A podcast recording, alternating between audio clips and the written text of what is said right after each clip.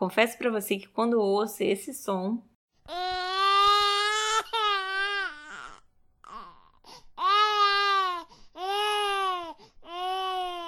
eu penso, tenho 32 anos. Acho que ainda tenho um, um tempinho para pensar se eu quero ter filhos ou não. Só que antes eu falava, daqui a 10 anos eu penso nisso, e agora eu já diminui para 5, né, gente? Olha, Martinha, eu vou te dizer que eu me identifico muito com aquele meme, sabe, que fala assim: meu medo é a criança começar a chorar e eu não poder devolver para a mãe que a mãe sou eu. Cara, me dá até um frio na espinha. Total. Mas brincadeiras à parte, a gente sabe que a decisão da, da maternidade para as mulheres da nossa geração, né, tá ficando cada vez mais difícil. E não sou eu que tô dizendo isso não, gente, é o IBGE. Segundo pesquisa do IBGE, em 1998, o número de mães com mais de 30 anos era 24,1%. Em 2018, 20 anos depois, esse número subiu para 36,6%, ou seja, pulou de 24,1% para 36,6%. Ah, mas eu imaginei mesmo que esse número ia subir, com certeza. E a gente mesmo, né, Martinha, faz parte dessa estatística. Somos duas mulheres com mais de 30 que ainda não sabem se vão querer ter filhos. É, tem muita coisa envolvida, né? Trabalho, sonhos com as nossas conquistas pessoais e profissionais universo de coisas que a gente quer aprender, além dos diversos papéis que a gente acumula com as coisas da nossa casa, né? Exatamente, mas a gente sabe também que tem muitas mulheres que querem engravidar, querem ter filhos e elas estão certíssimas de realizar esse sonho, esse objetivo. E aí outras questões surgem, né? Como vai ser o parto? Vai ser cesárea? Vai ser parto normal? Vai ser no hospital? Vai ser em casa? É verdade, essa decisão do parto é super importante, né? E é essencial ter profissionais que possam te dar apoio nessa decisão. Concordo, Martinha. E no episódio de hoje, eu, Leone Gouveia, e minha grande amiga Marta Valim, a gente vai falar um pouquinho sobre esse tema aqui no Nasci Assim, o parto. Mas antes, é hora de conhecer a nossa convidada de hoje. Eu sou a Ariana Santos e eu nasci assim, determinada a ser feliz e com um espírito muito livre.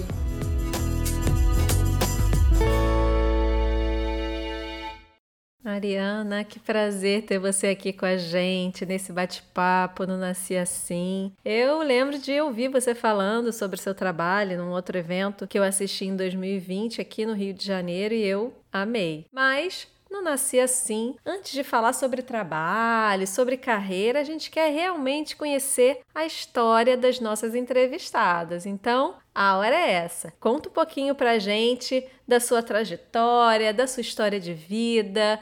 Então, eu nasci em São Gonçalo, cresci como uma menina de bairro pobre mesmo, assim, com bastante liberdade para brincar, para me divertir, mas com aqueles, aquelas concessões que acabam que a gente tem que fazer, né? Quando não tem tanta grana, assim. Eu morei até os 17 anos com minha mãe, meu pai, tenho minha irmã. Tenho uma família enorme, assim, mas acho que importante da minha história é que eu sou neta de uma mãe de santo, né? Que era a dona Nilza, uma mulher que sempre me mostrou assim muita fortaleza. Era uma mulher muito grande, muito firme, tinha o respeito de todo mundo. Então era um pouco daquilo que eu olhava e pensava, quando eu crescer eu quero ser assim, sabe? Poder mandar em todo mundo e querer que todo mundo me respeite. Tive a sorte de conviver com minha avó até os 18 anos. Enfim, tive uma infância que eu acho que foi bem tranquila, tive uma adolescência também não muito diferente dos adolescentes normais, né? Que passam ali pelo bullying, mas ao mesmo tempo não acho que sofri muito durante o período em que eu estive na escola, porque sempre fui muito divertida, sempre fui uma pessoa que fazia muita amizade. Então acaba que o bullying que vinha, ele já ia embora com alguma brincadeira, né, com alguma zoação e eu passava bem. Então, posso dizer que eu tive um.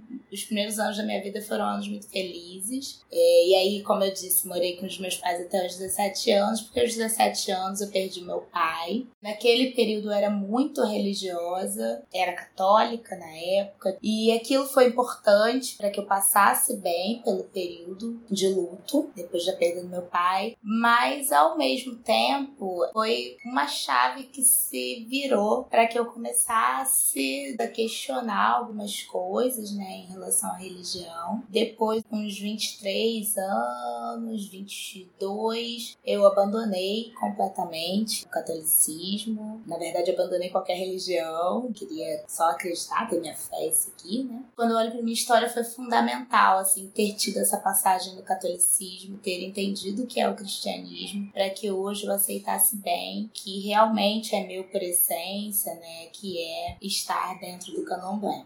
Para além disso, depois dos 18 anos, fui para a faculdade, fiz uma faculdade de enfermagem, não me identifiquei nem um pouco com a enfermagem, saí bem frustrada da faculdade, mas precisava trabalhar e aí decidi fazer uma residência. E no caminho da residência tinha que escolher alguma coisa.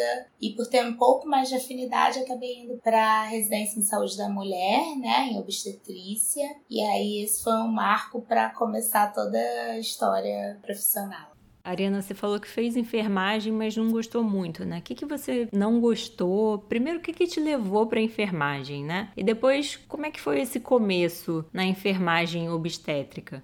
Desde muito pequena, eu sempre quis fazer pediatria, né? Queria ser médica, queria cuidar de criança.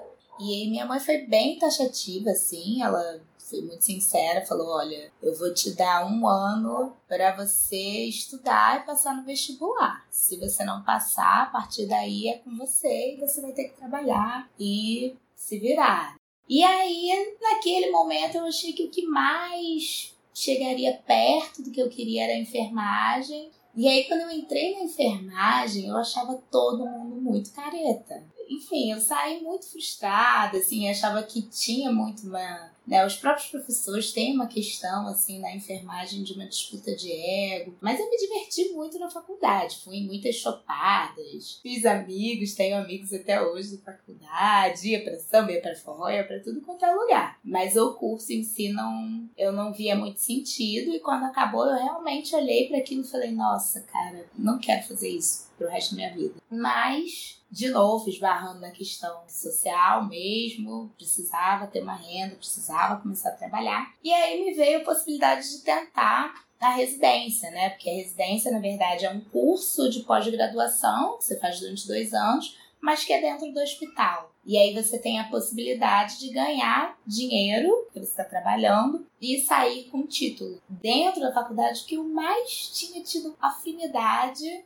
foi a área de saúde da mulher. Então eu acabei indo por isso. Assim, não sabia que quando a gente escolhia uma residência em obstetrícia, necessariamente eu teria que atender parto. Assim, não fazia a mínima ideia de que enfermeiro naquele momento atendia parto. E esse primeiro parto aí, como é que foi? Então, o primeiro parto foi isso, né? Eu cheguei na residência, depois de alguns meses alguém falou: "Ah, você vai para o hospital tal para fazer parto". Eu falei: "Hã?" Pra quê, gente? A gente não precisa disso. Porque a minha experiência na faculdade tinha sido terrível. Os partos que eu tinha visto na faculdade eram coisas horrorosas. Muita violência obstétrica. Não foi igual ao que eu vi na faculdade, mas também não foi muito melhor também não me encantou. A gente passava um mês e meio nessa maternidade só atendendo parto, mas tinha episiotomia, né, que é aquele corte vaginal. A mulher tinha que ficar deitada naquela posição ginecológica, então era uma coisa assim que não me agradava ver. Então, quando acabou a residência, eu falei: "Ah, beleza. Acabei essa residência aqui, mas não quero trabalhar com isso, então eu vou para saúde pública, que nesse momento era o que fazia mais sentido para mim". E fui trabalhar na estratégia de saúde da família assim. Fugi completamente da obstetrícia. Menos de um ano depois, uma amiga engravida e ela vira para mim e fala: Olha, tô grávida e tal, não sei o que, decidi que eu quero um parto humanizado, quero um parto em casa. E aí meu mundo caiu. E eu olhei para ela e falei: Você é louca, para com isso. Vamos pensar em outra coisa. Vamos ter um parto no hospital, que é muito mais seguro e tal. Mas é isso, era minha amiga, irmã, né? Não tinha como falar: Não, beleza, se vira. E aí eu fui estudar o parto humanizado. Fui fazer curso sobre parto humanizado. E aí eu comecei a entender que existia um outro tipo de assistência, uma outra maneira de parir. E isso foi me encantando. E aí foi muito legal, porque o parto dela foi um parto tão rápido que ninguém chegou. A equipe não chegou, eu não cheguei. Ela já me ligou com a bebê chorando, assim, falando, ó, nasceu e tal. E aquilo, assim, foi, sabe, um despertar. Porque eu olhei e falei, gente, se sem ninguém assistindo esse negócio dá tão certo, imagina tendo uma equipe capacitada para lidar quando tem alguma coisa que sai do, do fisiológico, né? E aí foi isso. Comecei uma trajetória, fui fazer estágio lá em Florianópolis com uma equipe chamada Hanami. Foi maravilhoso. Depois voltei para o Rio, continuei fazendo cursos. E aí decidi para maternidade, para aprender, né, pegar mais mão de par. Ao mesmo tempo, no ano seguinte, uma outra grande amiga, que também é comadre, que aí você é parteira, né? Você vai virando comadre. O povo vai parindo com você, vai te dando as crianças tudo pra, pra batizar. E você já tem quantos afilhados? Agora eu tô com cinco afilhados e tenho sobrinho. É, mas aí, essa outra amiga decidiu parir. E na época, assim, ela já era uma pessoa mais sem grana e tal. Falei, não, cara, vamos fazer isso, vou te ajudar. E toma aqui a grana, vamos contratar uma equipe maneira e tal. E a gente contratou. Na época, a gente contratou a Heloísa Lessa, né? Que é uma enfermeira obstétrica que tá fazendo isso há mais de 30 anos, assim. Incrível, uma pessoa muito cheia de axé mesmo, né? Muito cheia de história, de uma espiritualidade, assim, que realmente Acho que só o tempo, sabe, consegue trazer. E de repente, ela, no pós-parto, ela vira para mim e fala: Ariana, eu achei muito legal essa coisa de você querer pagar o parto da sua amiga e tal. Eu tô pensando aqui, será que você não quer vir atender parto comigo em casa? E aí eu falei, gente. A diva do parto tá me chamando. Meu Deus, enlouqueci, né? E fui. E aí começa a minha trajetória de parto domiciliar. A partir de, né, desse momento, assim, que eu começo a ter mais acesso a algumas informações sobre a questão racial, assim, começa a me incomodar, na verdade, o público que eu tô atendendo. Porque é isso, parto domiciliar, ele é maravilhoso, assim, eu acho que pensando em assistência, é uma das assistências mais democráticas que eu visualizo, assim, dentro da área da saúde. Porque é isso, é você dar informação para a mulher e deixar essa mulher decidir, né, o que, que ela quer fazer com o próprio corpo. Isso para mim foi, acho que é um, um, dos principais aprendizados, assim, porque eu acho que hoje, se eu for atuar como enfermeira e não como parteira, eu consigo ter esse olhar, sabe, de poder dar pro outro o poder de decisão. Ah, eu queria aproveitar rapidinho para tirar uma dúvida. Você estava falando sobre a questão de ah, se eu for atuar como enfermeira obstétrica e eu sou parteira, Bem, eu sei que hoje a gente tem vários profissionais com diferentes especialidades que ajudam nesse processo do parto. A gente tem as enfermeiras, tem a parteira, tem as doulas, né, que também tem ajudado muito nos partos humanizados. Qual a diferença, tanto de formação quanto de responsabilidade dessas profissionais dentro de um parto humanizado?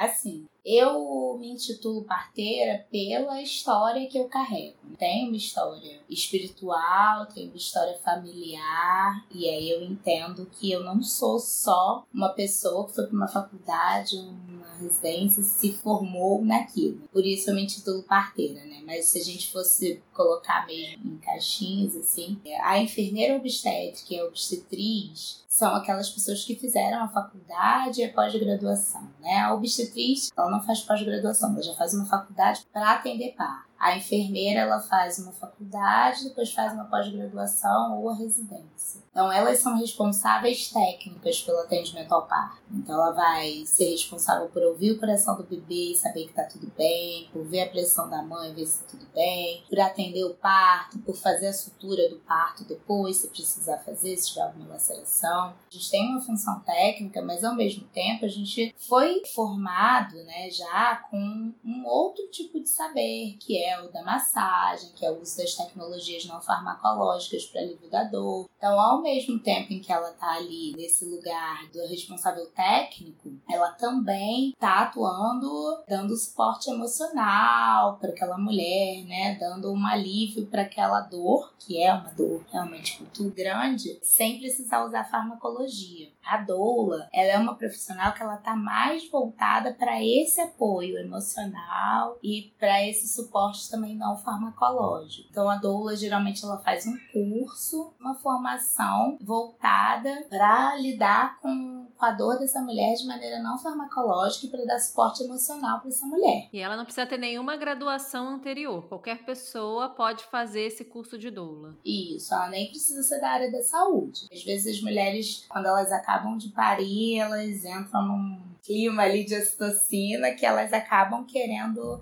ajudar outras mulheres a passarem por isso e vão fazer a formação de doula, né? Porque na verdade, antigamente, a nossa bisavó ensinou para nossa avó como é que ia ser, né? Ela já ia falando, ó, na hora vai doer assim, você vai fazer assado, você pode ir para tal lugar, pode... Hoje em dia a gente não tem mais isso, né? Porque a gente que, pelo menos a nossa geração que passou dos 30, é a geração da cesariana. Se a gente for conversar com as nossas mães, a grande maioria foi para cesárea porque na época era o boom, sabe? Então a doula ela também funciona nessa estratégia né, de educação perinatal. Isso é super importante para a mulher que deseja parir no cenário obstétrico que a gente tem hoje, que é um cenário cesarista, é um cenário em que a mulher é enganada muitas vezes pelo profissional de saúde para tomar uma, o que ela entende como uma decisão que na verdade é muito influenciada, né? E acaba decidindo por uma cesárea ou acaba decidindo por ter intervenções de parto sem saber exatamente o que, que aquilo significa para ela e para o bebê. E aí, quando a gente começa né, esse trabalho de educação perinatal e explica para essa mulher que ela tem sete vezes mais chances de morrer, ela fica de boca aberta, assim. Ela fala, como assim eu tenho mais chance de morrer na cesárea do que no parto normal? Como assim eu tenho mais chance do meu bebê ir para UTI se eu tiver uma cesárea do que se eu tiver um parto normal? Nada contra o profissional não querer atender o parto em determinadas épocas, tá, gente? Porque somos todos humanos. A questão é enganar a mulher e não falar a verdade, né? Tipo, olha, eu não quero atender parto porque eu fico cansado, porque eu quero dormir na minha cama, porque eu quero ter conforto. E aí, se você quiser me ajudar, vamos fazer uma cesariana. Mas não é isso que acontece na maioria das vezes. O papel da educação perinatal é esse, né? De fortalecer a mulher a partir de informação para que ela realmente tenha poder de decisão. Que impacto isso traz para a saúde física e emocional dessas mulheres? Tem uma questão física que é importante, né? Eu até brinco, né? É igual silicone, que a mulher vai colocar e falar é só um silicone e de repente ela não acorda da anestesia. Só que a cesariana é muito mais sério, porque a gente está cortando lá sete camadas, tecido, gordura, músculo. E a mulher não faz a mínima ideia de que isso está acontecendo. O que a gente bate muito na tecla, né, dentro do movimento de imunização, é realmente que talvez a obstetrícia seja uma das áreas em que o paciente, entre muitas aspas, né, que não é paciente, é só uma gestante, uma pessoa doente, ela não tem quase nenhum poder de decisão sobre nada. Né? Se você tem uma pessoa com câncer, você vai explicar para ela quais são os tratamentos e ela vai decidir se ela quer, se ela não quer. Tem pessoas, inclusive, que escolhem não, não fazer tratamento, né? Mas para uma gestante, e aí eu, eu digo que isso acontece porque é uma questão de gênero mesmo, porque obstetrícia é uma área voltada exclusivamente para pessoas com sexo biológico, né, feminino, a gente acaba passando por um processo de misoginia mesmo, né? Um processo em que o homem ou o outro determina o que é feito com aquele corpo,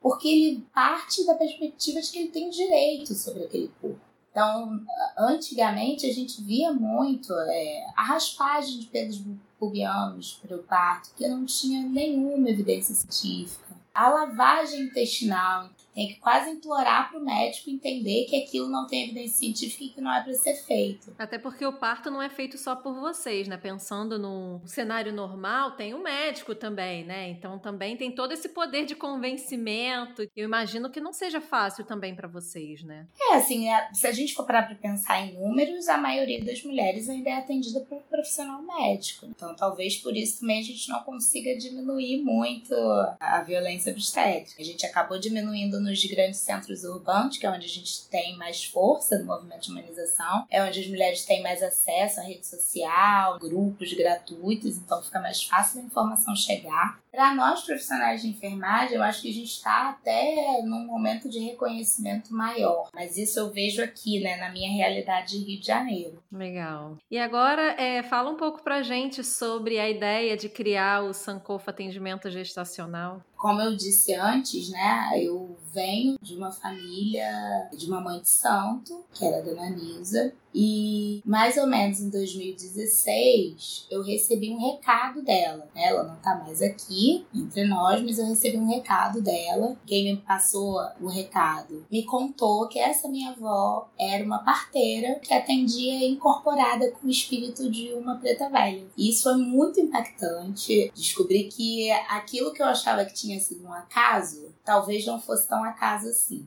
E a partir daí eu decidi que eu queria conhecer melhor as religiões de matriz africana. E aí fui pro candomblé e isso me deu muita força para entender que independente de onde eu estivesse, tudo estaria bem, tudo daria certo. E aí eu decidi que eu iria criar uma equipe que atendesse mulheres pretas, que atendesse mulheres periféricas, que atendessem pessoas que não poderiam arcar com esse custo. Né? E aí o Sankofa surge. É, num primeiro momento fiquei muito preocupada com questão financeira, como isso iria funcionar, como eu ia fazer para atender essas mulheres que não podiam pagar. E depois a gente foi vendo que até pela proposta da equipe foi acontecendo uma retroalimentação. Então muitas mulheres que podiam pagar e que tinham essa consciência de classe, de raça, elas começaram a ir para o Sankofa para que a gente pudesse ter mais facilidade de disponibilizar esse serviço para outras mulheres. No ano passado, a gente começou a fazer as contabilizações, né, as estatísticas, e a gente percebeu que realmente a gente conseguiu atender o público de mulheres negras muito maior do que de mulheres brancas. Isso, para mim, assim, foi aquilo que a gente precisa para seguir em frente, sabe? Então, toda vez que eu fico meio cansada, desanimada, porque realmente é um trabalho árduo, assim, é não ter feriado, não ter carnaval, estar sempre disponível. É, quando você olha para aquilo, quando você vê mulheres que muito provavelmente seriam muito violentadas num dos momentos mais importantes da vida dela. Explodindo, sabe? Você enxergando aquele poder, aquela potência daquela mulher e vendo como essa mulher fica depois, né? Porque ela não foi, nesse momento, ela não foi marcada pela violência, faz todo sentido para mim. Legal. Inclusive, a gente estava preocupada. Falei, vamos ver, né, gente, se não vai nascer nenhuma criança às seis e meia do dia de hoje. Pois é, eu tô. A gente tá esperando. Jura?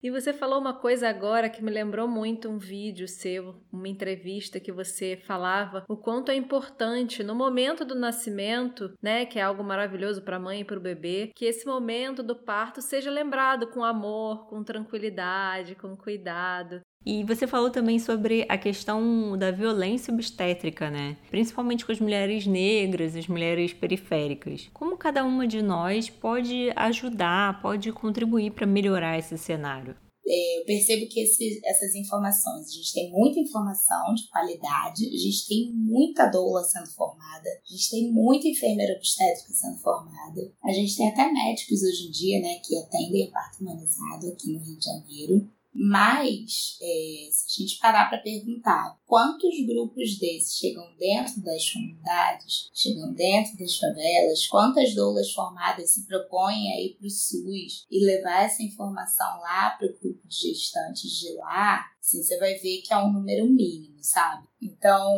eu penso muito que o Sankofa, assim, lógico, eu sempre soube que eu precisaria sobreviver. Mas eu também sabia que se eu me propusesse a atender voluntariamente uma mulher por mês, eu ia poder continuar pagando meu aluguel. E você não precisa ser doula, né, para levar informação de qualidade para as pessoas. Então, por que não um dia pegar, né, ou pegar esse podcast aqui, ou pegar um vídeo, ou pegar né, algum profissional que você conheça e levar lá na comunidade X que você conhece, ou mesmo apresentar as gestantes que você conhece, sabe? Eu acho que o exemplo mais prático que eu consigo pensar é esse: é pegar a informação, decodificar e levar para quem realmente não tem acesso a ela.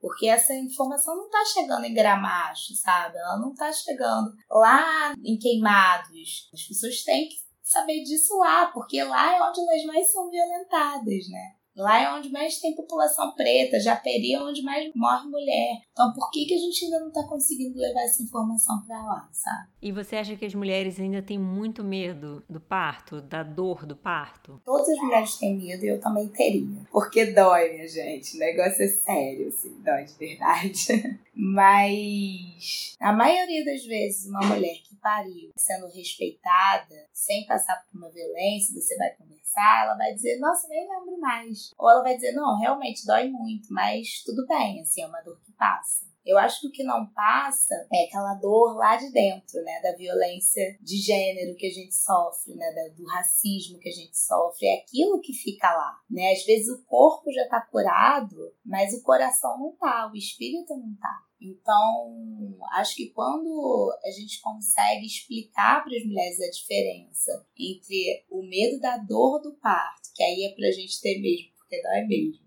e o medo da violência, a gente consegue convencer assim uma grande parcela delas a tentarem pelo menos passar por esse processo. Né? Pois é, Ariana, infelizmente a gente vai precisar ir caminhando para o fim do nosso papo, mas antes tem uma pergunta clássica que não pode faltar. Quais mulheres te inspiraram ao longo da sua trajetória e te inspiram até hoje? Aff, Maria, gente muita gente. Não, então eu acho que a primeira, né, foi o que eu falei, a Dona Nilza, minha avó, é a minha mãe, porque quando ninguém estava discutindo gênero, ela estava lá mandando no meu pai. Tenho muita admiração pela Juliana Werneck, né? Eu tenho tentado cada vez mais me aproximar de mulheres brasileiras, né, que são palpáveis, que estão aqui, sair um pouco desse imaginário. Tem uma outra mulher também que eu admiro demais, que é a Leila, que foi diretora da Casa de Parto por 15 anos. Leila Azevedo, uma mulher incrível que desde sempre rompeu barreiras, que conseguiu manter uma casa de enfermeiras obstétricas ativa por 15 anos. Aí tem outras que são de outras inspirações, né? Tem a tia Maria do João, que eu acho que vem de uma outra admiração, né? Que é dessa ancestralidade, manter a ancestralidade com aquilo que a gente tem de potência, né? Então eu não preciso saber falar difícil, eu não preciso ter ido para a faculdade para falar sobre ancestralidade, para passar para os mais novos a importância da ancestralidade. Eu acho que são essas mulheres que me inspiram.